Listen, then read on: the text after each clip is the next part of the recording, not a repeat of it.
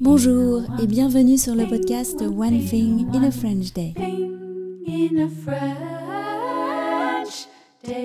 Aujourd'hui, mercredi 29 novembre 2023, cet épisode, le numéro 2303, s'intitule La colère de Rachilde et André Breton. J'espère que vous allez bien et que vous êtes de bonne humeur.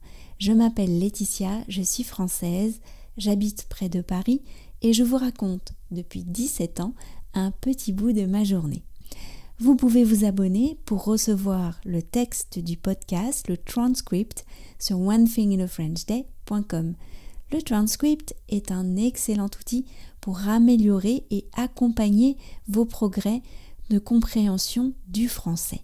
Il existe en deux versions, à 3 euros et à 5,90 euros par mois.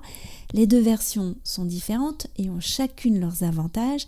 Tout est écrit sur le site du podcast. N'hésitez pas à aller y jeter un œil et à l'occasion sur la page d'accueil du site du podcast onethinginafrenchday.com vous pourrez également mettre votre adresse email pour recevoir le calendrier du mois de décembre qui commence vendredi. C'est totalement gratuit, un email par jour autour d'un thème que je vous révélerai ce vendredi. La colère de Rachilde et André Breton. Vous vous souvenez que la semaine dernière, Anne-Laure et moi avions passé la journée de jeudi sous la pluie et que nous nous étions fait doubler dans la queue du musée. Eh bien, notre seconde journée d'enregistrement, il ne devait pas pleuvoir. Nous sommes partis pour Paris jeudi matin tout à fait confiante. J'avais laissé mon parapluie dans mon sac à dos, mais j'avais failli l'enlever. Nous arrivions à notre première étape, un passage typiquement parisien, et là, il commence à pleuvoir. Mais encore la pluie, ce n'est pas possible, a dit Anne-Laure. Quelqu'un nous en veut peut-être, ai-je suggéré. Quelqu'un dont nous aurions parlé et qu'il aurait mal pris, a ajouté Anne-Laure. Rachilde nous sommes-nous exclamés. Ce ne pouvait être qu'elle. Rachilde déclenchait sa colère contre nous parce qu'elle n'avait pas aimé qu'on rapporte un certain événement la concernant. Déjà qu'elle est tombée dans l'oubli? Alors, oui, peut-être. Anne-Laure et moi, nous sommes abrités dans un renfoncement pour nous enregistrer. Ou bien c'est André Breton, a dit Anne-Laure. Il faut dire qu'il n'avait pas l'air spécialement sympathique. J'ai entendu quelqu'un à la radio qui disait l'autre jour Breton, ce sale con, ai-je dit. On a ri.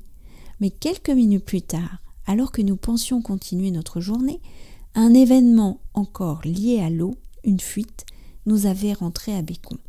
Un peu déboussolés, nous avons d'ailleurs failli voyager en fraude. On a passé notre ticket, je demandais à Anne-Laure alors que nous arrivions sur le quai. Non, Enfin, je ne sais plus. Nous avons rebroussé chemin pour vérifier, parce que les contrôleurs sont des amis d'André Breton quand ils veulent. À cause de travaux, les portiques avaient été remplacés par des bornes de validation. On pouvait entrer librement dans le métro. Nous avons validé nos tickets, un peu surprise. C'est dangereux quand on ne fait pas attention. One Thing in a French Day, c'est fini pour aujourd'hui. Je vous retrouve donc vendredi pour le début du calendrier du mois de décembre. D'ici là, eh bien, portez-vous bien. À bientôt. Au revoir.